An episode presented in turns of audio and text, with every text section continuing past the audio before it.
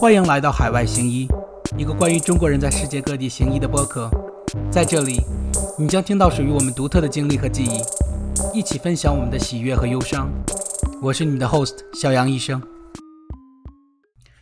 听众朋友们，大家好，欢迎来到新的一期海外行医 Practice Abroad。呃，这期节目的嘉宾呃张医生。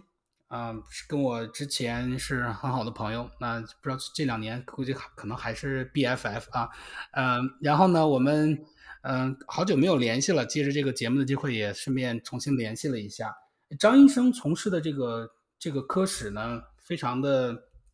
怎么说，非常的出乎我的意料，因为我在来美国之前，我听到的就是，嗯，华人之间这个这个传闻啊，说这个中国人，尤其大陆出来的。英语一般都不太好，所以一般选择的科室都是，呃，比较少，比较回避于跟这个患者说很多的，比如说这个麻醉科，比如说病理科、影像科之类的。嗯，当然，大家听到精神科第一印象是什么？第一印象就是那种，啊，就那种非常穿着非常的这个这个光鲜亮丽，然后坐在一个皮沙发上，然后患者躺在对面的那个沙发上。倾诉自己这个儿时的那个那个创伤或者什么之类的啊，呃，电影里一般都是这样的。那我们可以想到，这如果选择了这种科室的话，是很难不跟患者说话，甚至可以说你的大部分时间都是在跟患者说话沟通。嗯，所以一开始在我的印象里呢，我感觉好像中国人，sorry，从中国大陆毕业的这些人好像很少选择精神科。来了之后呢？呃，认识张医生以及一些其他的朋友，改变了我这个观念。发现还是有相当一部分人这个选择了精神科的。嗯，我相信呢，现在如果你是在国内或者是在美国或者是在全国各地听这个节目的话，你心里可能也在想，那他为什么当初选择精神科呢？嗯，他选择精神科当初遇到了什么样好玩的事情，又遇到了一些什么样的坑呢？以及这个精神科到底是不是，尤其在美国当精神科大夫的话？是不是适合自己的一条路呢？所以呢，我就废话不多说了。首先有请我们今天的嘉宾张医生给我们介绍一下自己。哎，小杨医生好。那啊，我姓张，然后我现在在美国从事啊精神心理医生这样的一个工作，然后在一个叫 Partial Hospital 的 unit 里面啊，然后就是每天给小孩子做心理评估吧。啊，所以我今天也挺开心能够 join 到小袁医生的这个平台上，然后让大家也更加了解一下美国的精神科是一个什么样的状态。嗯，好，谢谢。你能跟我们说一下您的成长经历吗？比如说您是在呃大陆出生呢，还是在海外出生的？呃，然后大概是在什么地方上的医学院？然后又为什么决定来美国呢？给我们介绍一下好吗？行，嗯。说，如果我的成长经历你要往非常细碎的说，可以说好几个小时啊。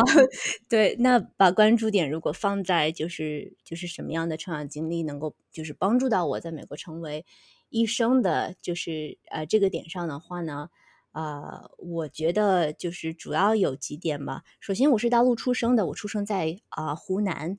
呃，然后。有一有一个很重要的人生中的拐点，就是啊，我有幸在美国读了几年小学，然后一直到七年级，就是初一结束之后回国。嗯，那这个经历非常的有意义呢，主要是嗯，因为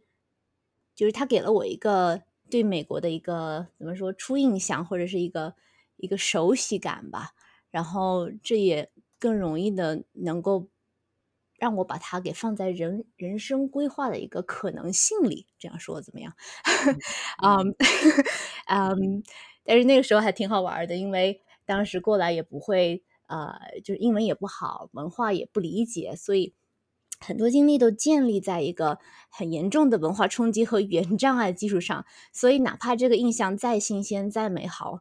每次想起来还是带了一种特别。特别疑惑、特别挣扎的情感在那个地方，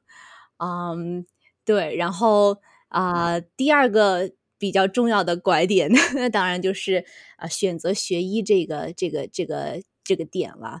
嗯，我不知道大家当时啊，就是刚高中毕业的时候是一个什么状态哈。嗯，我那个时候就是填志愿，那个时候啊，没有完全成人才，然后也是经历了几年。啊、以这个高分为唯一目标的一个教育吧。然后感觉自己的认知，对对自我的认知和对世界的看法都是还蛮狭隘的。不知道大家是不是跟我的感觉差不多，或者是就是比较比我更成熟一点？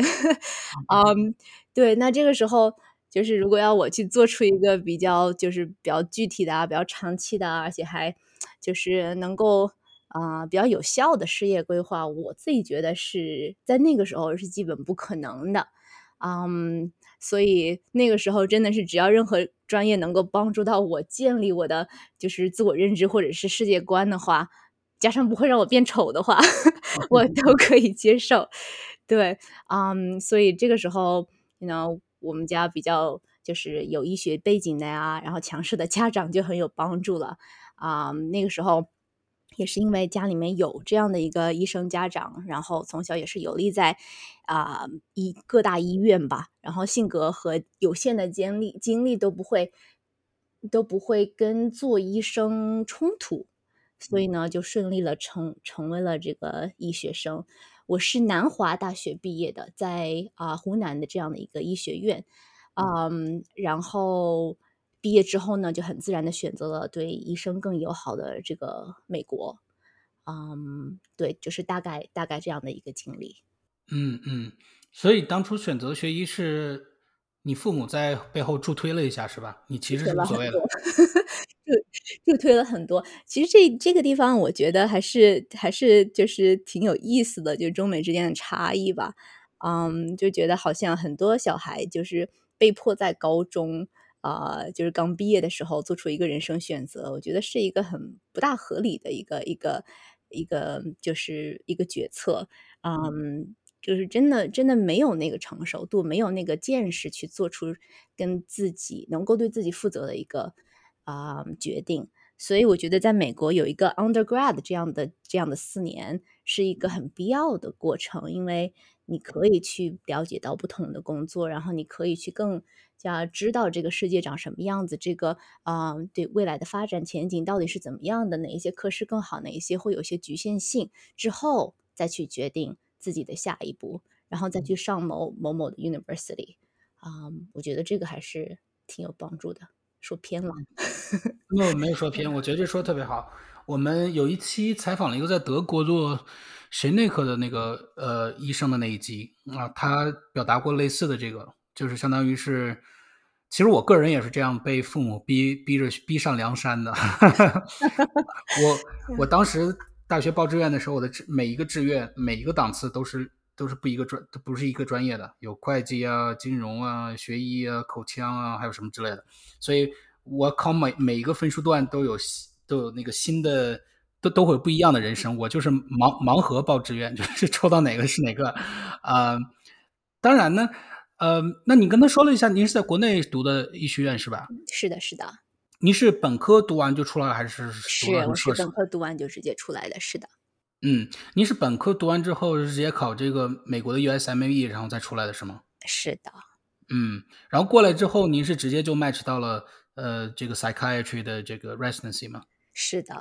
嗯，那那这个其实选择就是精神科，这边也叫做行为医学或者是精神心理科。嗯，对，这是完全来美国之后的一个决定。嗯，对，我不知道，呃，again，我不知道大家现在的对精神科的印象是怎么样的，但是我那个时候在在国内的精神科，呃，就是实习的时候，啊、感觉这个专业并没有很发达。然后我的经历仅仅限于就是一群精神分裂患者一边嘶吼一边拒绝吃药，然后就很少能够坐下来跟你长时间的交流他真实的想法或者真实的需要，所以我当时的经历并没有特别的 enjoy 这样子，嗯，所以嗯就是很多的对于这个行为医学的认知都是到美国之后慢慢建立的。但是你毕业了之后就直接过来 match 了呀？你怎么建立的呢？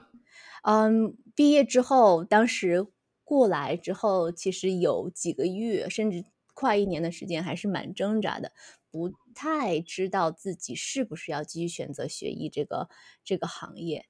嗯，然后呃，也是当时不是各种实习见习嘛，嗯，也是经历了大概一到两年的时间，在不断的科室中间游走，最后决定到的就是精神科这样的一个呃经历。那你当时是拿着旅游签证在这儿待了一两年，figure out 吗？哦，这个签证的问题就是另外一个，就是我比较幸运的一点，因为我小学这边读了几年嘛，嗯，然后那个时候我已经不没有身份问题了，所以我是可以待在这边，而且我的妈妈一直是在这边的。嗯，所以你算美籍华人，华呃华侨。现在是算美籍啊，刚来的时候是持绿卡。嗯嗯嗯，I see。呃，OK，所以就是你还是经历了一阵选择，就是 figure out 选择精神科。如果没记错的话，你应该也是一六一七年的时候 match 上的，对吧？还还是一一五年 match？一六年的时候吧，应该是一六年的时候，对。一六年的时候，那咱们是一年的。呃，如果没记错的话，那两年的精神科其实是在一个劣势，就是精神科。在美国的这个流行度呢，就是在美国医学生里面流行度也是起起落落。我记得当时好像是一个一个低谷，是吧？相当于就是当时还好，就是在我之前的两年还是蛮就是低谷的。然后到我那一年的竞争力已经是加大了很多。嗯，我记得当时跟我一起在某医院一起见习的大概七八个小伙伴里面，我是唯一一个 match 上的。所以那个时候就已经有有一定竞争力了，然后现在就更加夸张，现在就是啊，各方面的要求都很高，分数啦、经验啦、啊这个推荐信的有效程度啦，啊，特别是最重要的，我觉得还是面试能力啦，都是都是非常苛刻的。对，那你跟我说一下，你当初在这个纠结的时候。是纠结于哪几个科？除了精神科之外，你还考虑了哪些科？然后为什么你在国内印象不是这么好？又是什么经历就一下就逆转了你对他的这个看法，然后就选择了精神科呢？嗯，一方面是对于就是嗯，在不断的轮廓中间，嗯，对美国这个行为医学科室的认识有有增加，然后嗯也有新的见解。这样，我是一个怎么说？嗯，非常喜欢。就是了解自己的人，这样这样可以，嗯，怎么说啊？可能会听上去有点自恋，但是我我个人的人生意义之一呢，可能就是尽可能的了解自己，尽可能去了解人这个东西。嗯，当当初我的我以为自己的兴趣点在人的组成啦、感觉啦、动作啦，就是等等，就是这种。肉眼可见的东西，那我开始最开始的时候，以为我自己喜欢的是神经科，嗯，那在神经科也是学习了一段时间之后，神经科是我来这边做 OB 做的最长的一个一个科，我我刚来就做了一年的 OB，想知道美国的神经科是怎么样的，嗯，然后当然学习之后一段时间之后，发现我的关注点其实更加偏向于行为，就是我会我会更加的去。关注为什么我的病人在每个时某个时刻可以做出某种选择，哪怕这个选择对他的健康不利，或者是我会经常就是审视自己的行为，嗯，我会很想知道，就是比如说我在同一件事面前对待 A 和 B 的态度为什么可以截然不同啦？为什么最对于在每某些事之面前会呃选择？比较讨好的方式来解决啦，或者是又有时候又会很理直气壮的得罪人啦，就是为什么我会有这样的行为产生？而且当我对就是自己的行为或者别人的行为产生一定的就是能够自己有一些见解或者是有一些 theory 出来的时候，我就会特别的兴奋啊，然后之后我就想想说，在医学领域有没有这样的一个东西能够就是能够满足我。就是这方面的好奇，这方面的就是啊兴趣呢，然后发现了行为医学这这门简直就是为我量身定制的专业。嗯，就是发现在美国，嗯，就是不是说病人都是关着的，病人都是有精神分裂的，都是严重的，都是慢性的，都是啊被医院捆绑的。嗯，那更多的是就是在生活中啊，就是在社区里面啊会。呃，跟就是嗯，大家打交道，可以就是满足你对生活中的一些困扰，就是对你生活中的困扰可以产生一些解读，可以帮助你啊、成为更好的人的这样的一个专业。嗯嗯，那您能给我们介绍一下精神科的美国的 residency 大概的这个这个长度以及训练的内容吗？嗯，在美国之前是有很多不同的路的，现在更加规范了一点。嗯，就是比较规范的路，就是你经过呃四年的 residency，在之后，嗯，可以选择不同的 fellowship，然后 fellowship 长短一般都限制在一到两年之内，这样子。嗯，你你是又读了一个 fellowship 对吧？而且你能给我们介绍一下你的 fellowship 吗？行，我的 fellowship 我做的是这个，嗯、叫做 child psych child and adolescent psychiatry，就是小孩和精神哦，小孩和青青少年心理精神科是这样说吗？对，就是就是我们我们平时就叫 child psych。那我们这个科呢，呃，针对的人群顾名思义就是十八岁以下的，嗯，这些呃小朋友。啊、那这些小朋友呢，因根据他们的年龄不同，那他们展现出来的这样的病理状态也很不一样。那比较小一点的小朋友呢，就会经常出现什么多动症啦、自闭症啦，还有什么就是 oppositional defiant disorder，然后这个叫什么叛逆症，嗯，或者是什么语言表达障碍啦、学习障碍啦，这一些，嗯，就是小一点的小朋友会多见一点。嗯，那大一点的话，就会出现一些情感障碍啦，主要的还是焦虑症和抑郁症比较多。嗯，那在小朋友方面，就是大部分的治疗的 first line 都是心理咨询，就是以托以以说话为主。嗯，然后如果严重一点呢，就会用到药物。啊、有一些有一些诊断，它的药物还是作为第一第一呃治疗方案的，就比如说多动症。啊、一般光靠说话是达不到一个效果的。对，啊、那我问你一下，为什么你选择去做 fellowship 呢？你四年已经已经花了足够长的时间在这里面训练了，为什么不去像呃像一一般人一样，就毕业了之后去做一个 general psychiatrist，就是呃这种比较全的这种精神科大夫，而选择去去这个这个专业化去做这个儿童方面的这个 fellowship 呢？嗯，我不是说我我之前说过，我是一个喜欢研究行为、喜欢研究啊、就是人的一些选择的这样的一个人。那就是小孩儿，那是行为的起源和精华呀，对吧？那就是大家可能平时都就是听听厌倦了一个标题，叫做什么某某某小时候因为什么原生家庭带来的伤害啦，而做出了什么哔哔哔行为。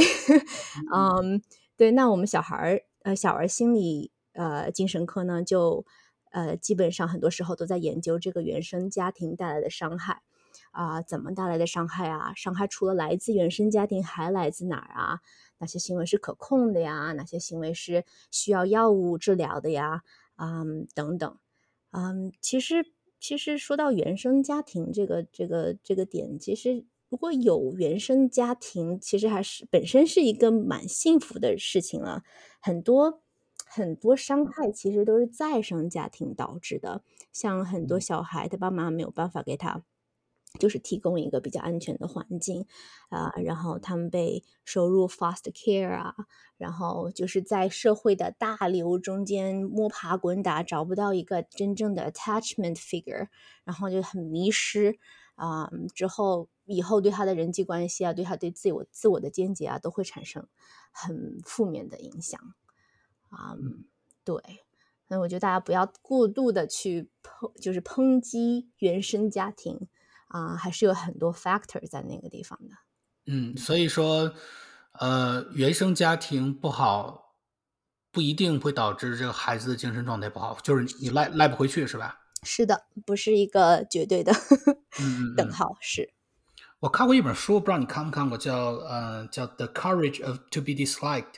叫叫做被不喜欢的勇气，好像就说的差不多这么一个概念，就是说，虽然你的过去可以怎么怎么样，怎么怎么样，但其实就是你没有勇气去走出来。啊、我我这是 非常非常 generalized 的一个 summary 啊，嗯，那本书还还挺有名的，嗯，就是有有有新的朋友们可以去看一看，就是大概说的跟刚张医生说的差不多一个意思。那我接着问你啊，呃，精神科毕业了之后，这个工作内容一般都是什么样的？一般接触什么样的患者？一般处理的这个常见的一些什么样的疾病比较多呢？嗯嗯。像我刚除了我刚刚说的，就是那些比较常见的疾病以外，就比如说，比如说，就是小孩以多动症、自闭症为主，然后大一点的小孩，抑郁症、焦虑症更多一点，然后再成人的话，可能会发展到双极障碍啊、精神分裂啊啊之类更加严重的一些病。嗯，对，但是我们的呃，我们科的涉猎范围不是很局限在医院医疗界。其实就是行为医学嘛，它跟生活息息相关嘛，嗯，所以很多同僚其实也活跃在什么商圈啊，就比如说给职工做心理评估啦，嗯，或者教育界啦，嗯，给就是孩子做特殊教育的测评啦，还有政界啦、法学界啦、监狱里面啊都有我们的人，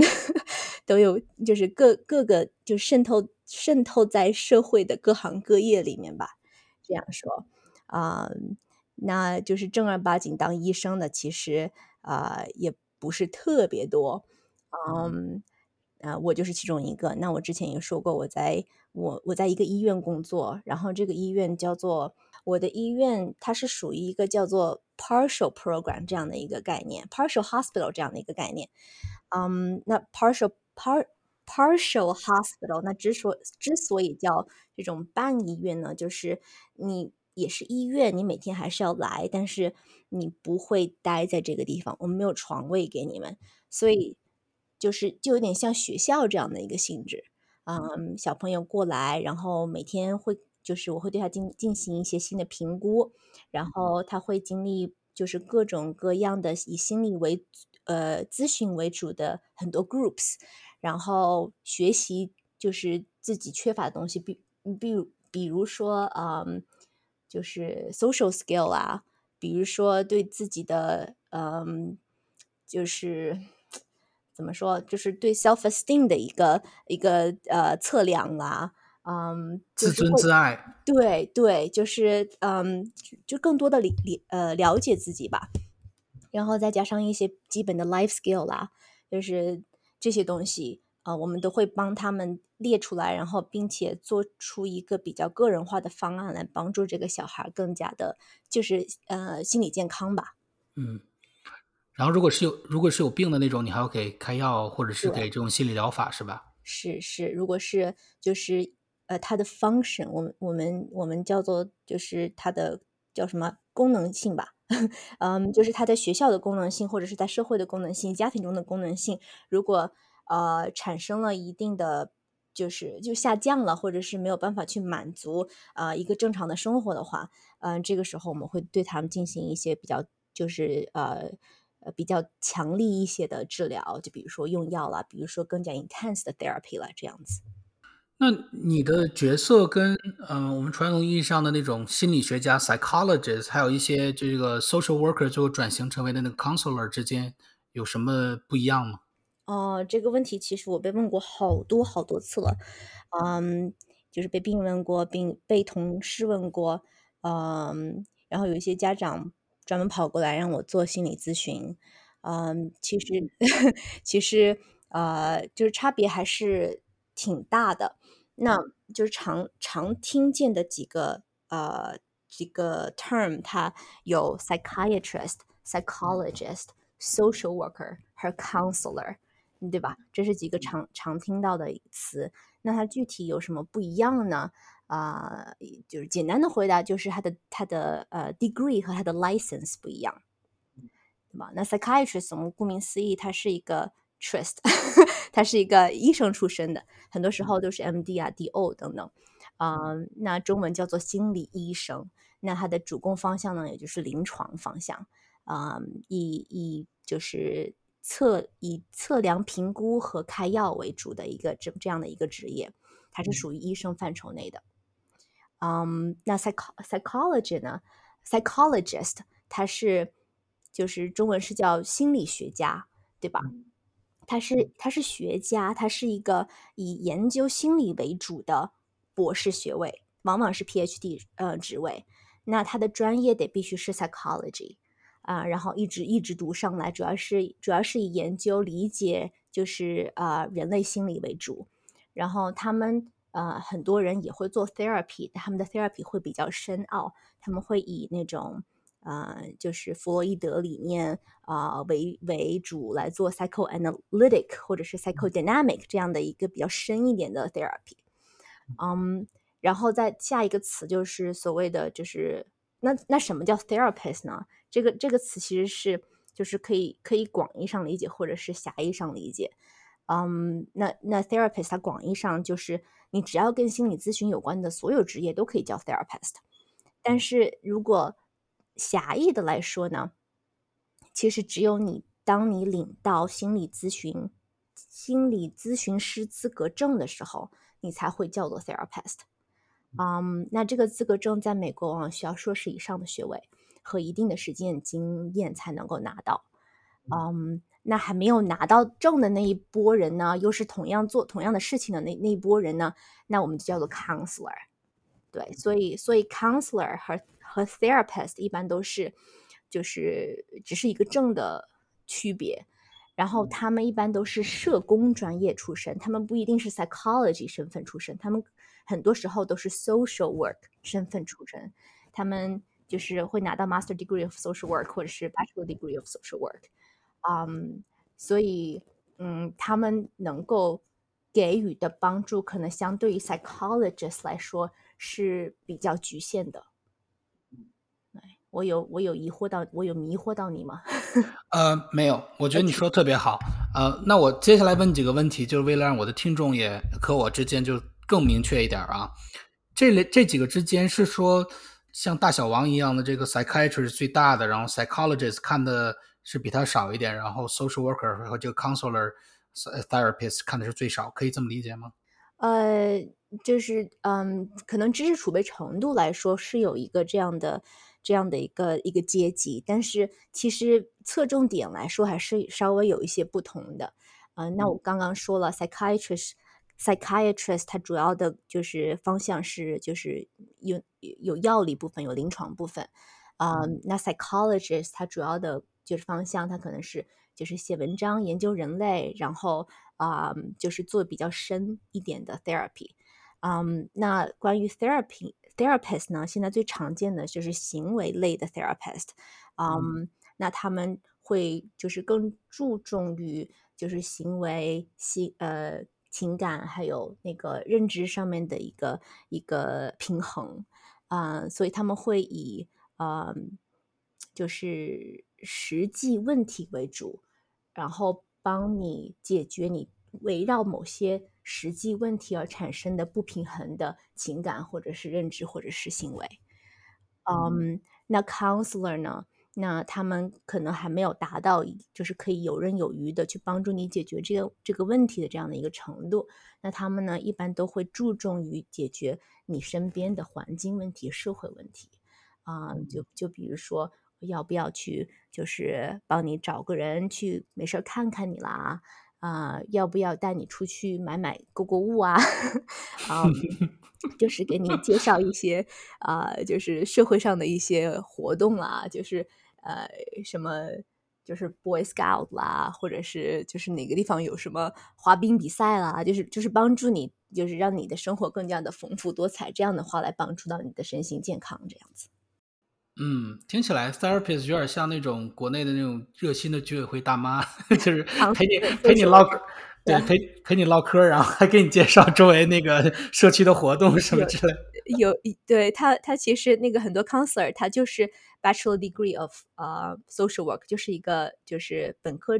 本科呃程度的一个社工，他其实就是有点像你刚刚说的那个意思。嗯，所以说你们不光是这个包括的关系，其实还有互补，就是其实你们侧重点是不一样的，有侧重点不一样，对的，对的，懂了，懂了。那我还是回到咱们医学这个方面啊，毕竟我的听众大部分都是医学生或者医生。嗯，您觉得当初这个神经科呀、精神科还有可能其他科你也接触过，你觉得精神科有什么特别的优势和劣势呢？哪些方面让你特别喜欢，然后哪些方面让你有时候比较讨厌呢？嗯，还蛮多让我喜欢的地方的。嗯，就是当然首先最大的优势，我自己觉得，嗯，就是它是一个巨大的行为数据库，对吧？每天都有无数的人告诉你他今天做了什么，他的经历是什么，哪些东西有意义，哪些东西没有意义，那他的烦恼是什么。所以他给了你一个就是非常好的一个一个数据来帮助你了解人类，了解自己。嗯，所以我觉得这这这个东西是我觉得最珍贵的，因为我觉得没有什么科可以这么就是 直接的让你去了解啊、自己想要了解的东西。嗯，对，那是对于我来说，我觉得比较最有意义的部分。嗯，那比较就是现实一点的，就是他生活他的工作强度相对来说还是蛮轻松的，嗯嗯，不会说是有很多加班的现象，嗯，而且工作环境一般都挺好的。你想想，你身边的同事都是这个就是行为医学啊、精神心理科的，嗯，那他们的这个共情能力啊、处事能力啊、呃逆境商啊、什么文化敏感度啊，都会相对来说比较高，嗯，所以相处起来其实会融洽很多，嗯，而且就是你长期被这么一帮子人围绕的时候，你能够学到的相处之之道，其实对私人的家庭关系啊、朋友关系啊，其实都很有帮助。嗯，像我跟我先生都是精神心理科的医生，那我们解决矛盾的方式基本上是 default 是这个沟通和疏导，我们，没有，嗯嗯，基本上都没有，就是真的去很直接的 act out，真的去就是互相的，就是就是吵这样的一个状态出现，所以每天的幸福感还是蛮足的。嗯，对，这些这些我觉得都是作为这个科比较独特的优势吧。呃，嗯，我问一下啊，你跟你先生从来没吵过架吗？吵过呀，但是就是吵的方式不大一样。你们怎么吵的？就是一般以沟通和疏导，就是我们会就是给对方时间，给对方空间来表达自己想要表达的东西，然后嗯，找时机来就是呃呃叫 meet in the middle 吧，找时机来来来找到一个就是呃中间的点来来妥协啊、而且我们会就是用对方的语言来来说话，对方听得懂的语言来说话。嗯，这个怎么怎么怎么说呢？就是，嗯，你不会说我想我要什么我要什么我要什么，而是你会从对方的会先 validate 对方是从什么地方，就是产生这样的一个情感，产生这样的一个不满，然后再慢慢的从自己的方向来 meet 他，然后到一个两个人都听得懂的平台上来说话。可能会有点抽象，但是啊、基本上吵架是没有用的，就是真的是嚷嚷是没有用的，因为没有人会听。挺好的，我觉得，我觉得你们俩吵架，如果每次都是这么分析一大通，分析分析都累了，都不想吵了。那成为了一个习惯吧，成为了一个习惯，就基本上不会太吵。挺挺好的，然后再彼此分析一下。哎呀，他其实想玩游戏，是因为他童年的时候没有游戏啊，我一下就理解了。还真有这样的，还真是会产生这样的想法。然然后然后你想买包，他不想买的时候，他就分析一下。哎呀，这个张同学肯定是童年的时候就看着 Chanel 就就是买不了，然后买周包围有很多，买包这个事情，他永远都没有办法理解。那说明他这个 fellowship 没做够，他应该再做一个 fellowship，理解一下你的心理。对，还需要更加的产生更强的共情能力。啊天呐，这两个精神科大夫，这也挺有意思啊。嗯，OK，那 move on 下下一个问题，呃，做精神科的这个职业发展前景怎么样？你觉得在接下来的五到十年里面，呃，我们不纠结于全球啊，因为我觉得，因为你最后现在就是主要在美国，你觉得美国来看的话，接下来的五年、十年，精神科是进入一个稳步发展，是在一个萎缩还是扩大的这么一个趋势呢？你，这是一个就是比较难的问题，但是我只能用以我自己的就是看法啊、来跟你说，嗯，那我觉得这个这个职业是发展前景非常好的，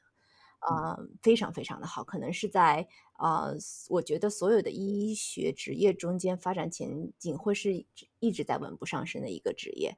嗯，那呃，先不说就是 COVID 之间，就是对于 mental health 需求量的增加到底有多过分了，嗯，就是给给一个给一个例子吧，就是我可能十月份还在看二月份的病人，可以你可以看到就是他的 demand 有多高，嗯，也是因为这个就是很少的，就是嗯精神科的医生很少这样的一个状态呢，政政府也会时常的拨款帮助我们这个专业需求。啊、而且是款式越拨越越频繁，越拨越多。嗯，那那未来而言呢，我觉得这个 mental health 它会很接近每一个人的生活。那大家对于 mental health 这样的一个呃职业的接受度也会更加的增加。我理想中间的状态是每个人都会有一个家庭心理医生，就是每一个人他会在自己受挫的时候知道。甚至叫受挫嘛，就是 受受到挫折的时候，会知道，呃，会有一个人可以可以帮助他排解，嗯，而且我觉得这个科是很难被 AI 取代的专业之一，因为它 没有一个 algorithm，对吧？它没有一个就是 protocol，你可以完全的就是 follow，每个人都是不一样的，那就是完全是需要一个利用人和人之间。啊，就是只属于人和人之间的这样的一个互动的东西，才能够帮助另外一个人活得更好啊。就比如说共情能力，嗯，所以呃，在未来很多东西都会被机器，很多东西会会被呃 AI 取代的时候呢，psychiatry 还是会发展的很稳定。那是我的一个想法。所以你觉得这个职业是这个？呃，大展宏图的好时候，将来会更越来越好的，是吧？嗯，啊，说一点说一点这个俗的话题啊，您觉得这个精神科现在普遍收入怎么样？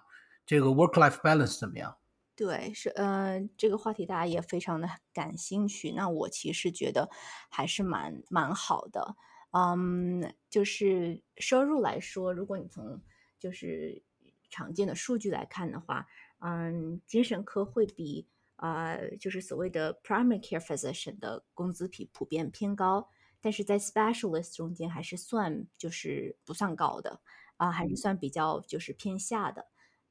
但是如果你要把工作量啊、时间、精力这些东西算起来的话，其实是一个回报，呃，其实是一个就是呃呃，怎么说？有什么词可以帮我想一想吗？性价比蛮高的，性价性价比蛮高的一个一个职业啊，对，呃，当然我之前也没有还忘记说这个关于精神科的劣势了。那劣势之一肯定是你你肯定会就是接受到很多很多呃，就是别人的情感，有时候精神上还是会很累的啊，永永远不知道下一个进到你门啊坐在你沙发上的人是会是谁，对吧？那。你不知道他会跟你倾诉什么，有些故事是真的可以让你心情沉重很长时间，很难不去感受到他痛苦的这样的一些故事。嗯，也也因为你的一个存在，有些人会很依赖你啦，有些人会可能会不自不自知的伤害到你。嗯，其实这些东西，嗯，真的非常要在生活中注意排解、分享和就是倾诉出来。嗯。但是也因为大家知道精神科医生的一个呃这样的一个工作性质，所以一般的工作强度不会很大，它会有一个空间让你缓冲。嗯，就就比如说我现在的呃小孩的，就是呃咨询，就初次咨询的时间大概是一个半小时到两个小时之间。嗯，我大概可以是一个小时内完成我所有的咨询，然后剩下的时间用来观察，用来 document，甚至用来跟大家就是其他的 therapist 来来讨论这个这个我的理解。嗯，所以还是就是它的 pace 会缓慢很多。对，基本上不用，嗯，之前说了，基本上不用加班，然后呃，基本上是按时或者是提前下班的这样的一个职业。哦，那还蛮好的。那收入大概是多少钱一年呢？平均来看的话，所以现在的平均值我没有办法说整个就是呃怎么整个 nation，但是在新我现在在新泽西，那新泽西的就是平均收入大概是呃二百五十 k 到三百五十 k 之间的这样的一个范围。那我的处在大概中间的位置。嗯，对。那你觉得这个是朝九晚五，然后周一到周五那种呢，还是怎么样？呃，对，我我自己在的这个专业其实是我们是早上八点十五开始开晨会，啊、然后大概九点钟的时候开始小朋友会过来，然后你开始一天的工作，然后大概三点左右小朋友就会啊、放学回家，然后嗯、呃你再用大概三十分钟的时间 wrap up，嗯基本上四点钟就没什么事情了，这样的一个状态。哇，这太爽了！那每天就相当于八点上班，四点就下班了，嗯，对，甚至还要中间还要是就是 还有休吗还有一些时间，还有一些就是闲的时间，对可以睡午觉吗？啊、想睡还是有时间睡的，挤一挤都是有的。挤一挤都是可以的。OK，呃，那那个呃，周末的话都是有的，是吧？对，周末没有加班，也没有，你也不用就是看着手机这样子。嗯，晚上的话会有 on call 吗？比如说这个急诊突然来了一个想自杀的小孩儿什么之类这种急症。看你的工作是什么性质的吧。嗯，像在 psychiatry，它其实分很多的等级，嗯，就是嗯根据病人的嗯病情程度不一样，最轻的去看 outpatient，然后然后 followed by 呃，就第二层是 intense outpatient，然后然后就是 partial，之后是 inpatient，然后再是 residential，然后中间如果是病情更加急一点的，可能就会到那个 emergency room 去。所以不同的就是你你处在不同的位置，你可能需要的需要付出的一个状态也是很不一样的。嗯，但是就我个人而言的话，没有任何的加班或者是过了四点还有事儿的情况。嗯，那还那还蛮爽的，尤其是您的这个这个小孩儿及青少年的心理学的，呃，sorry sorry，这个精神科的话，看起来是明显比 看成人的精神科生活质量要好很多。质量好很多，而且它的嗯 demand 非常非常的高，在啊、所有的呃精神科专业里面，副专亚专业里面，啊、小儿精神科现在的工作需求量还是最大的。嗯，所以当你 fellowship 毕业，你面试的时候，现在的数据是每两个面试拿一个这样子。嗯，那还真是蛮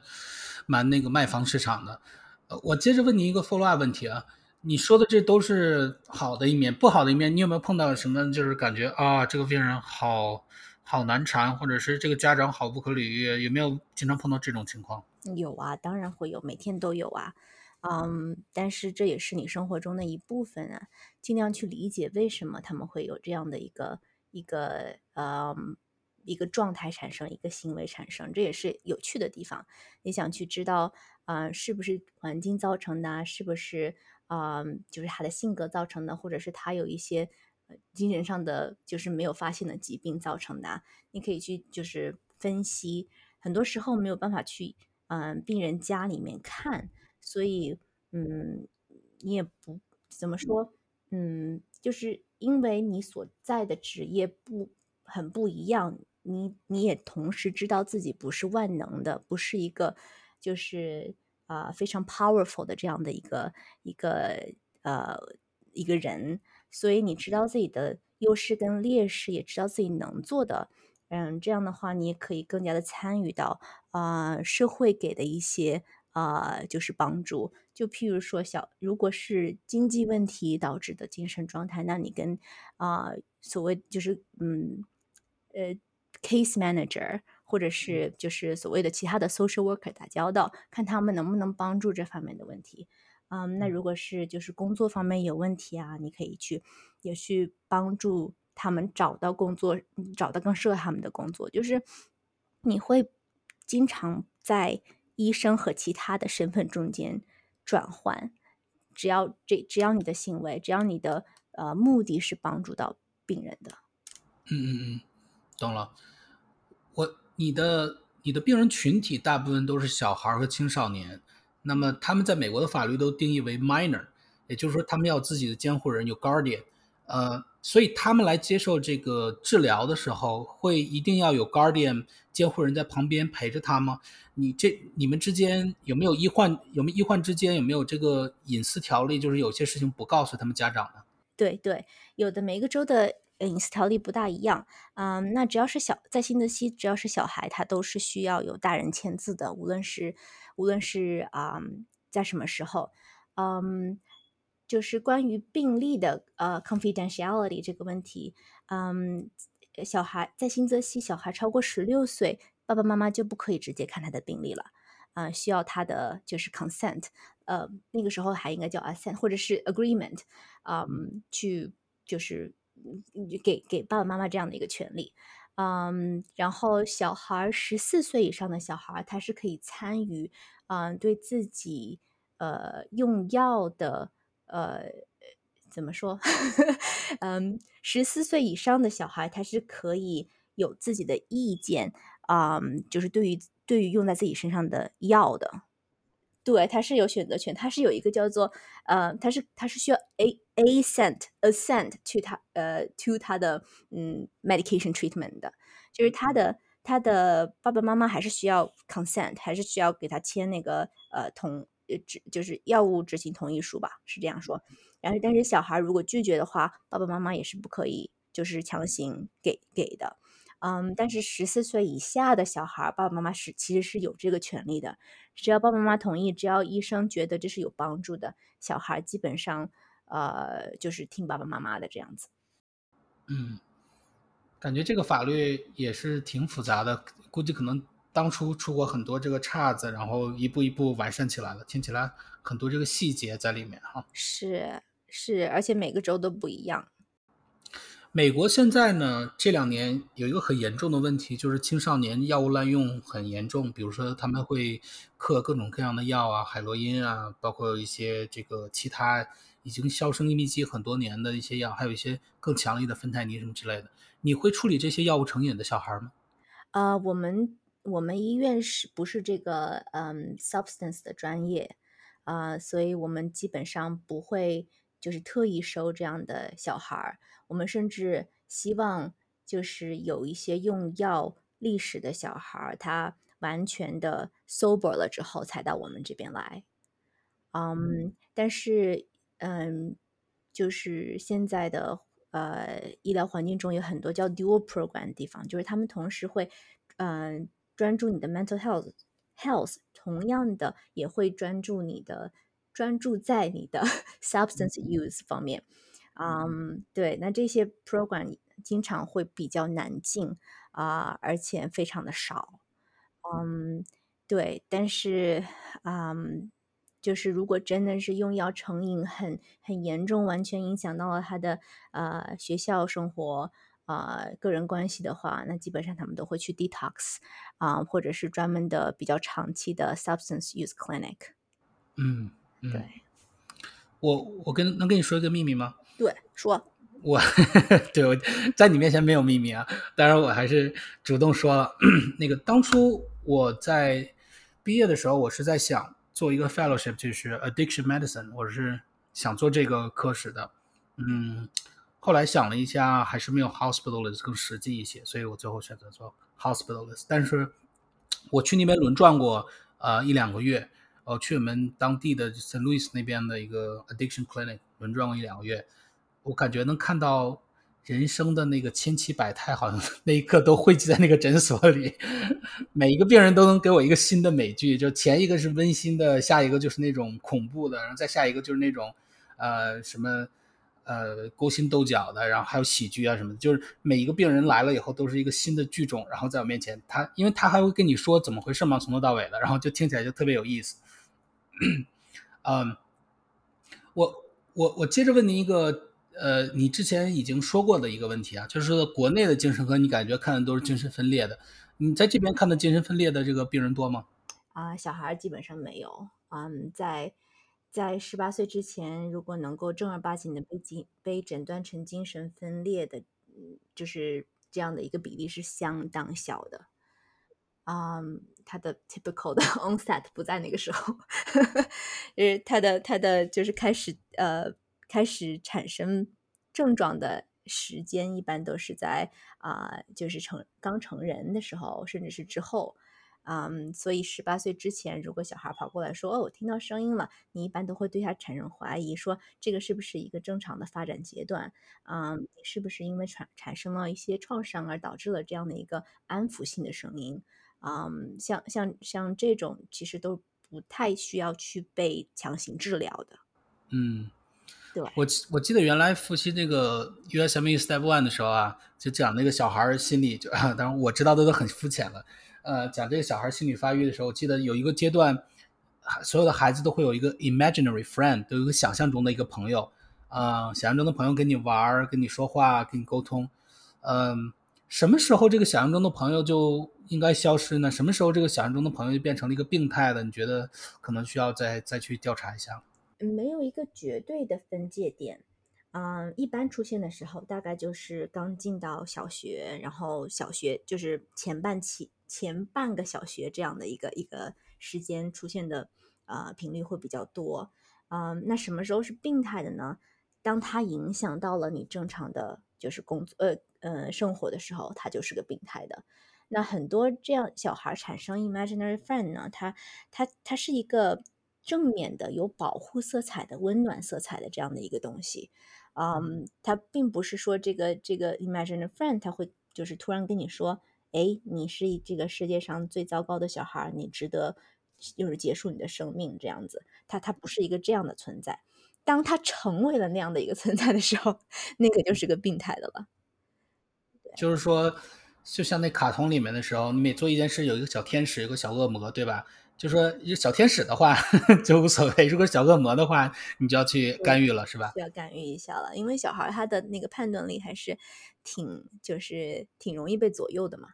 嗯，对，有时候呃一基本上他如果是真的 imaginary friend 的话，一般都是一个比较正面的存在，这样说吧。对，嗯，你你挺喜欢小孩的，喜呃喜欢 喜欢小孩，喜欢嗯跟小孩待着，因为自己也比较小孩儿。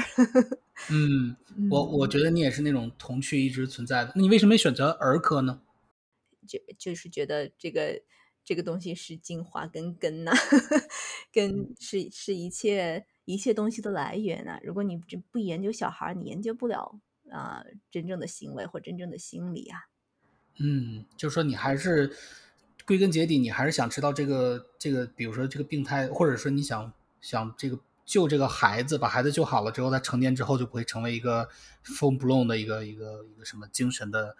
呃疾病患者，是这样吧？嗯，是，或者是放在比较就是大的嗯 picture 里面，就是你你很多时候东西都是从小时候小时候来的来的，你了解到小时候，你也可以对成人之后产生的病产生更深刻的理解。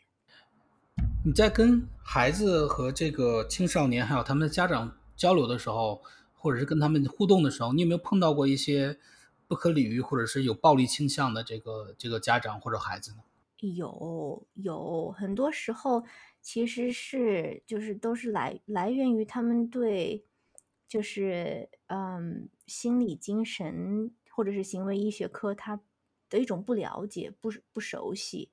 嗯，觉得很多时候呃抑郁就是我哭啦，就是他哭几次就好啦，或者是他不够坚强啦，啊、或者是呃紧张就是太胆小啦。呃，精神分裂就是不可不可能存在的啦，啊、就是很很很肤浅的一些一些理解，嗯，所以呃，有在在这种家庭，我们往往就会尽量进行大量的啊、psychoeducation，让他们了解啊、一某种病种的就是发展啦，它常见的一个状态了，啊、也帮助他们了解 psychiatry 到底是一个什么东西，这样。嗯，你有没有碰到过那种，就有的时候感觉啊，好危险啊，因为这个这个家长听看起来好像也不是精神特别好的样子，好像要要对我产生暴力了，有没有这种？嗯，我还比较幸运，没有被攻击过，但是，呃，也是因为呃长期在 psych 这样的领域，对于人的一些行为会比较敏感。当看到了一些比较呃比较呃就是具有攻击性的 posture 的时候，我们会就是会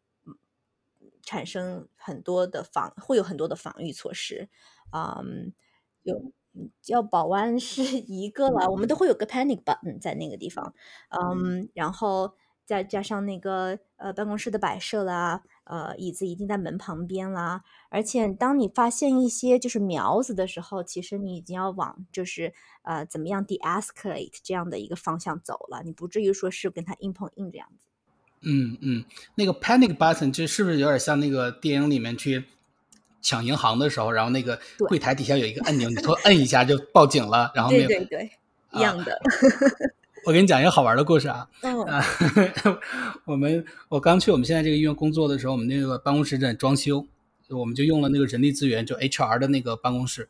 然后那个 HR 办公室办公桌大呀，然后就在那工作挺爽的。然后有一天我就看他的桌子，哎呦这桌子好有意思啊，就是 layout 跟我们的那个 hospitalist 工作的办公室完全不一样。然后他底下就看到一个 button，我在那摁了半天，摁了半天。然后过了一会儿，我就看到那个全副武装的几个保安进来，说怎么回事？怎么回事？我说啊，我说不知道怎么回事，你们为什么过来？他说你点那个拍那个 button 点了好几下，然后我一看，哦，原来那个就是后来真的太漂亮，对对对，那个 HR 主管跟我解释了一下，我才知道，就是因为他们是人力资源嘛，他经常要 fire 一些人，就要要要经常炒一些人鱿鱼，嗯然后有的人可能就回来就要报复他们，然后他们几乎所有的 HR 底下桌子底下都有那么一个，就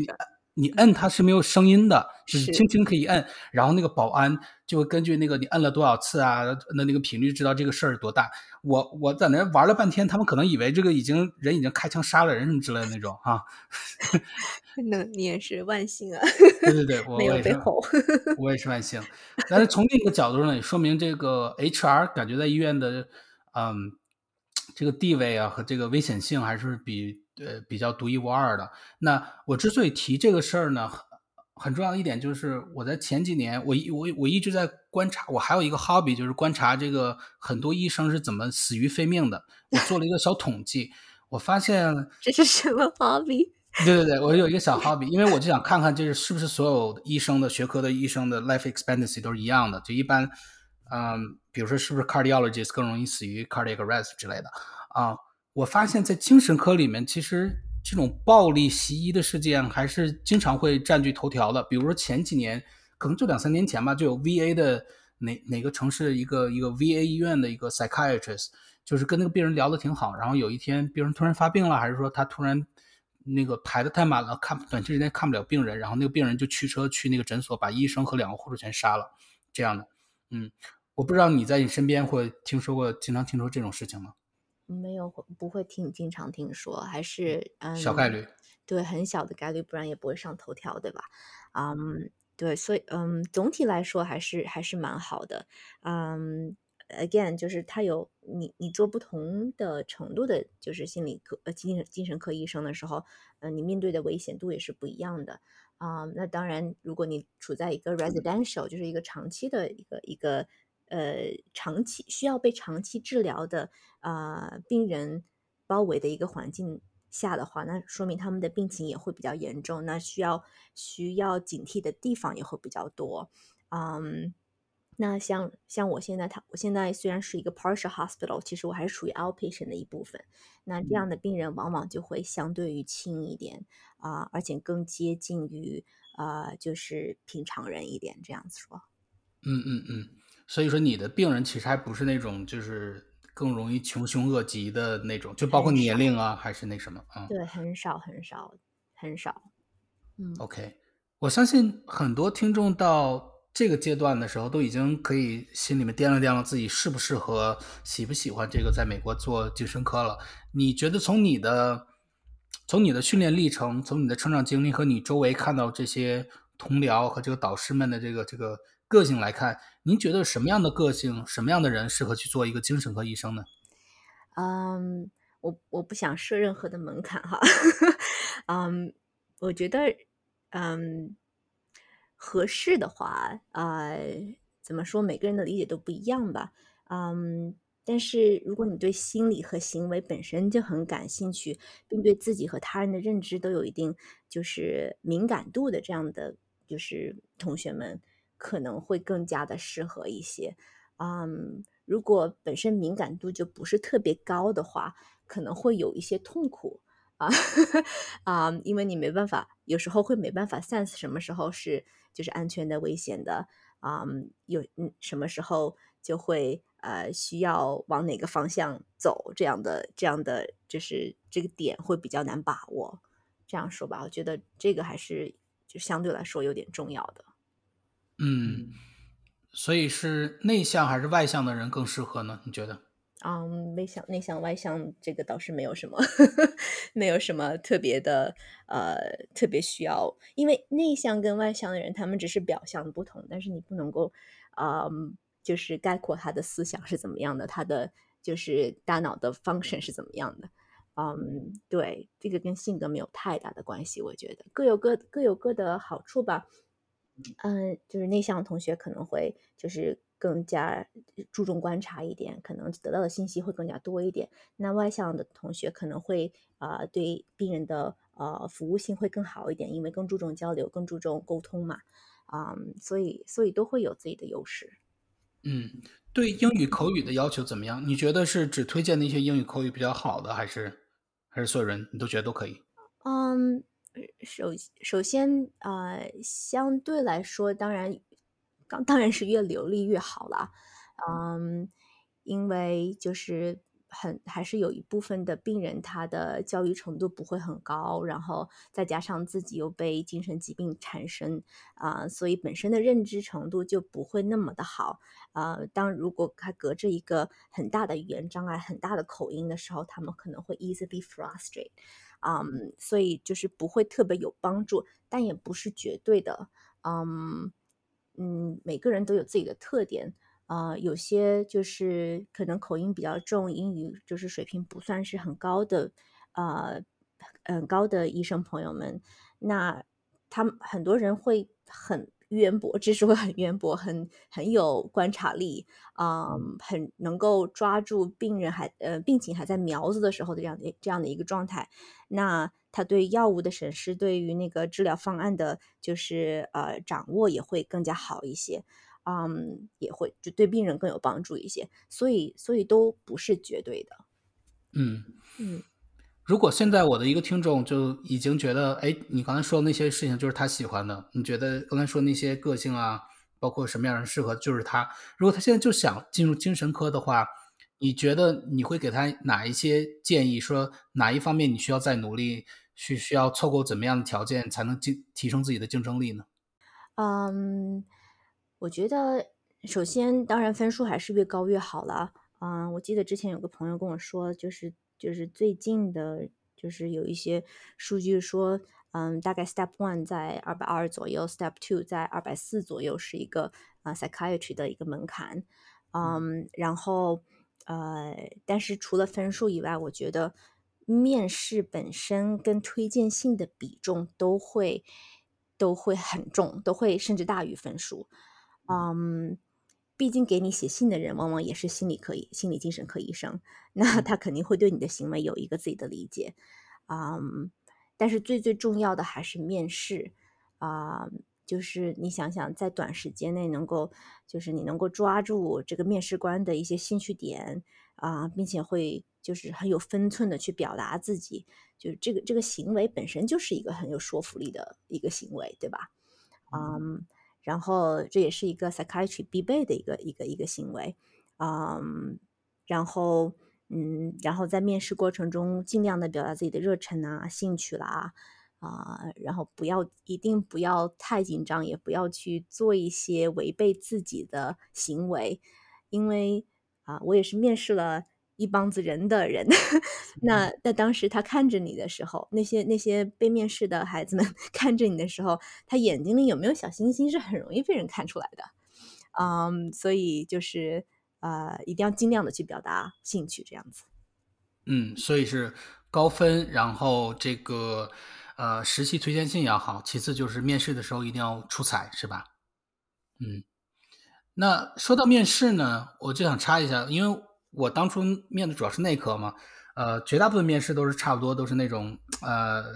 三板斧，然后有一个医院的巴尔的摩的一个医院，不说哪个名字了，就是非常变态，一过去以后有笔试，然后还还让你说，如果你是一个厨具，你会选择成为什么厨具？如果你有个超能力选择，哎，你要写下来，知道吧？还还有什么画一个你将来觉得会自己成为的形象什么的啊？我觉得啊，God，呃，Anyway。你们的那个精神科的面试是都这样吗？是有各种玄而又玄的那种什么？你能成为什么什么水果啊，什么蔬菜之类的？有有这种问题吗？我遇到过，不是在不是在新泽西这一块儿，我之之前有在不同的州面试过，但的确我有遇到过，就是你属于你觉得自己属于猫星人还是狗星人啦？然后 是什么意思？到底是？嗯，还有。呃，还有一些医院会说，告诉我一件你在高中时候啊犯的错之类的，呃，做的错事，然后你还不能说，就是你一定要说高中的，你还不能说大学或初中的，就是就是这种比较，呃，我觉得就是比较怎么说，有点无厘头的这样这样的一些问题吧，嗯，但但就是这个问题的背后，其实。主要还是检查你对于就是自己的理解，对于这个人的理解，然后你表达的方式、你的角度，不会因为内容而产生太多的影响。就是说，没有正确答案，就是看你怎么去编制这个答案。是怎么样可以上升到你对于就是人生的理解啊，或者是对于这个专业的理解吧。那我搞明白他内科为什么要这么面试。我觉得你们 psychiatry 这么面试还 蛮有道理的。内科，anyway，是不是个好玩的人？是，反反正最后我对那个医院的印象就一下就转变了。我感觉我好像我还我还没有那么，他这种比叫什么 behavior interview 嘛，啊，感觉还是没有特别 get 到那个点。啊，估计写 interview 题目的就是医生，可能也是个 psychiatrist。很很有可能，很有可能，嗯，对，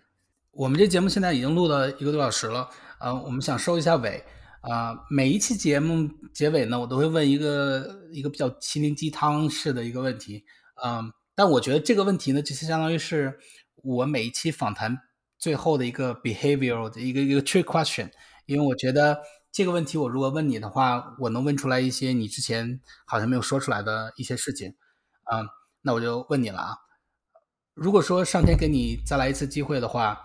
呃，你有什么事情选择会做的不一样呢？你是会就觉得不开始学医了呢，还是说不来美国了呢，还是不选择性呃精神科了呢，还是怎么样？如果再给你选择一次机会的话，你哪一个选择会做的不一样？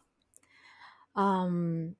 这这这个问题其实还蛮难回答的。嗯，就是在人生的不同阶段，好像总会遇到，那就算是就是别人别人问你啊，或者是自己问你啊，这样类似的问题。嗯，那我好像每一次的答案都会是，都是还是会做同样的选择吧，无论怎样，因为就是无论你在人生中选的选择是怎样的，每件事都是多面性的，对吧？那你，那你当下看起来后悔或者是不是那么好的事情，那可能是未来每个美好瞬间的一个必要条件，谁知道呢？对吧？